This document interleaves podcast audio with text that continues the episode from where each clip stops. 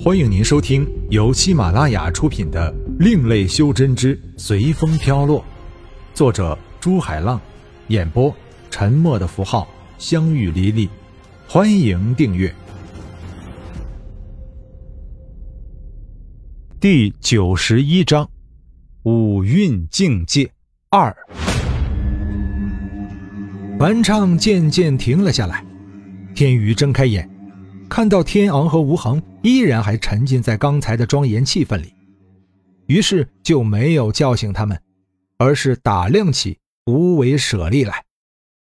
不过，等他目光落在大厅里原来舍利存在的地方时，并没有找到。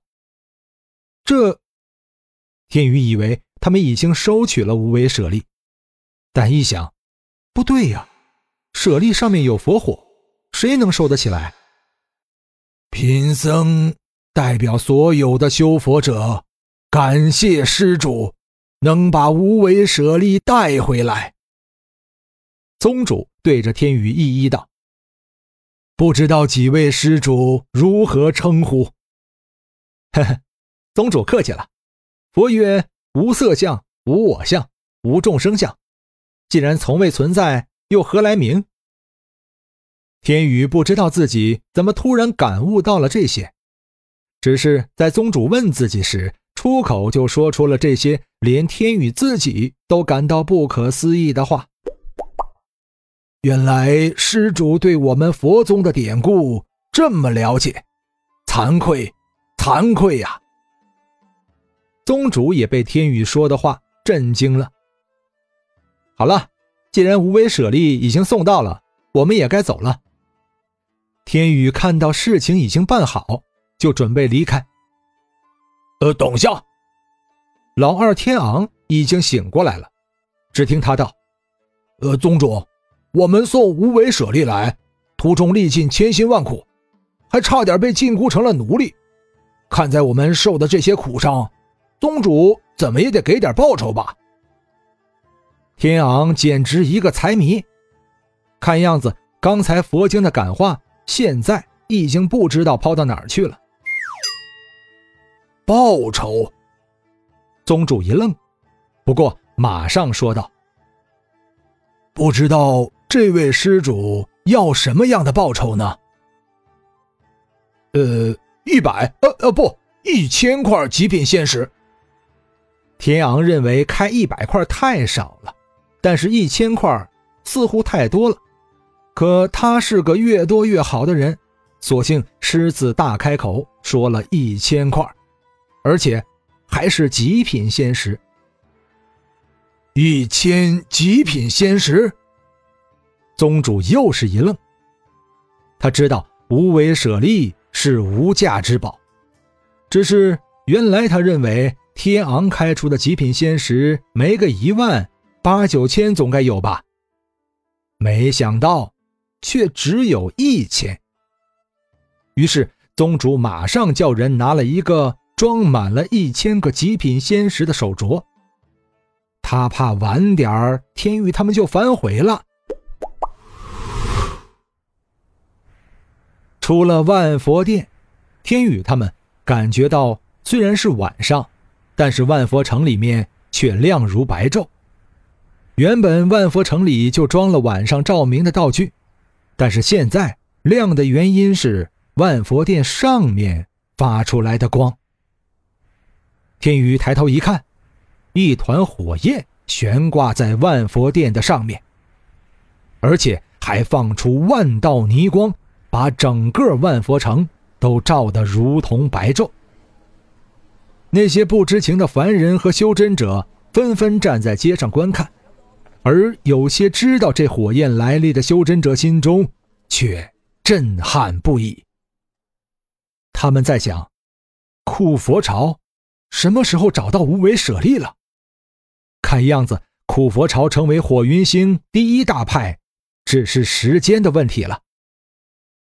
一时，无为舍利被苦佛朝找回的消息传遍了火云星。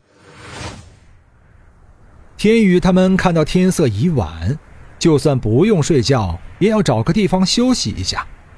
不过，他们不喜欢住在城中的旅店里面，所以他们御着飞剑向城外飞去。刚出了城没过多久，天宇他们就看见前面不远处闪着一片流光，那是修真者在比斗。哇，有人在打架呀！吴恒和天昂看到有人打架，两眼就冒着金光。在荣图星时，他们可是打遍天下无敌手。不过和他们对打的。都是那些像他们一样年轻气盛的修真者。看着天昂他们蠢蠢欲动的样子，天宇喝道：“你们以为这里还是荣图星啊？还有你！”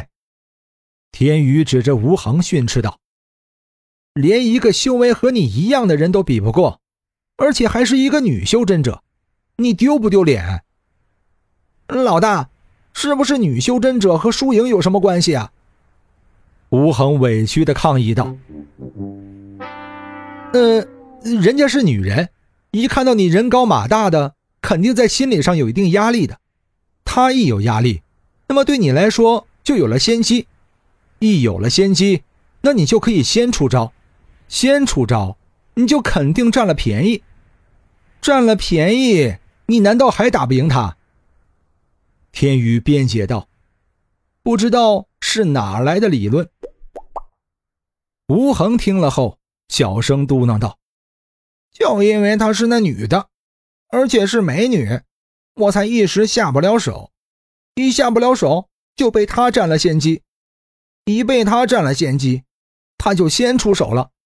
他一先出手，就占了便宜，所以我就输了。”说着，一行三人已经来到了打斗的外围。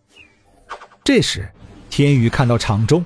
正有三个出窍初期的修真者围着一个同样出窍初期的修真者。由于实力相当，再加上三个对付一个，被围的那个修真者被压迫的一味抵挡。但另外的三个修真者好像就想看他出丑的样子，并没有下重手，只是不紧不慢的进攻着。哇，三个欺负一个，老大要不要帮忙啊？天昂根本不知道自己的修为能不能打得过眼前的三个修真者，只是凭着一时冲动说了出来。算了，看他们应该不会伤害他的，我们还是别管闲事了。吴恒对敌我双方的实力分析了下，然后找了个借口说道。天宇也看出了，场中三个修真者虽然围着中间的那个修真者，但一直没有下重手，于是点了点头，准备离开。不过，他们说的话传入了打斗的四个人耳中。师尊，中间被围的修真者听到说话声，看到天宇他们几个后，惊叫一声。眼里突然出现了惊喜和泪花，接着不顾三把向自己飞来的法器，直接向天宇他们飞来。噗噗噗！三把法器全部打在了被围修真者的身上。由于有战盔甲护身，虽然生命没有大碍，但是他还是连续喷了三口鲜血。不过。他还是一边叫着师尊，一边摇摇晃晃的向天宇飞来。呃，天宇看到被围的人向自己飞来，而且嘴里还叫着师尊，看他的修为，以为是想让自己三人帮忙，才胡乱叫自己师尊的。像这样的人，天宇是最厌恶了，连师尊都可以乱认，所以。天宇更决心不帮他，但看到他硬挨了三下法器，而且眼里全是惊喜和泪花，不像是假的。但是自己根本不认识他，又何来的师徒关系？师尊，弟子终于等到你回来了。被围的人飞到天宇面前，突然一下凌空跪了下来。如果是在地上的话，天宇知道，就算一块坚实的石板，也可能被他跪碎了。天宇扶起被围的修真者，看到他还是一副稚气的脸，而且衣着并不是很差。天宇疑惑道：“我什么时候收了这样的弟子？”看到天宇的疑惑，被围的修真者终于哭了出来。明明看到自己朝思暮想、苦苦等待的人就站在自己的眼前，但是他。却用一副迷茫的眼神看着自己。难道他忘了自己吗？难道自己这几十年的等待都是一厢情愿？难道师尊，我是方成啊，您难道忘了我吗？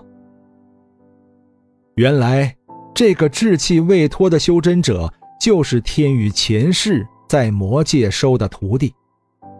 只是天宇已经转生，前世的一切都还没有觉醒，他当然不会认识方程。天宇在心里说着：“好像没有听说过，哎，难道他认错人了？”师尊，您记起来了？呵呵，师尊还记得我，还记得我。方程误认为天宇已经认出自己了。欣喜的叫道，却不知道，他误解了天宇说话的口气，那是疑惑，而不是肯定。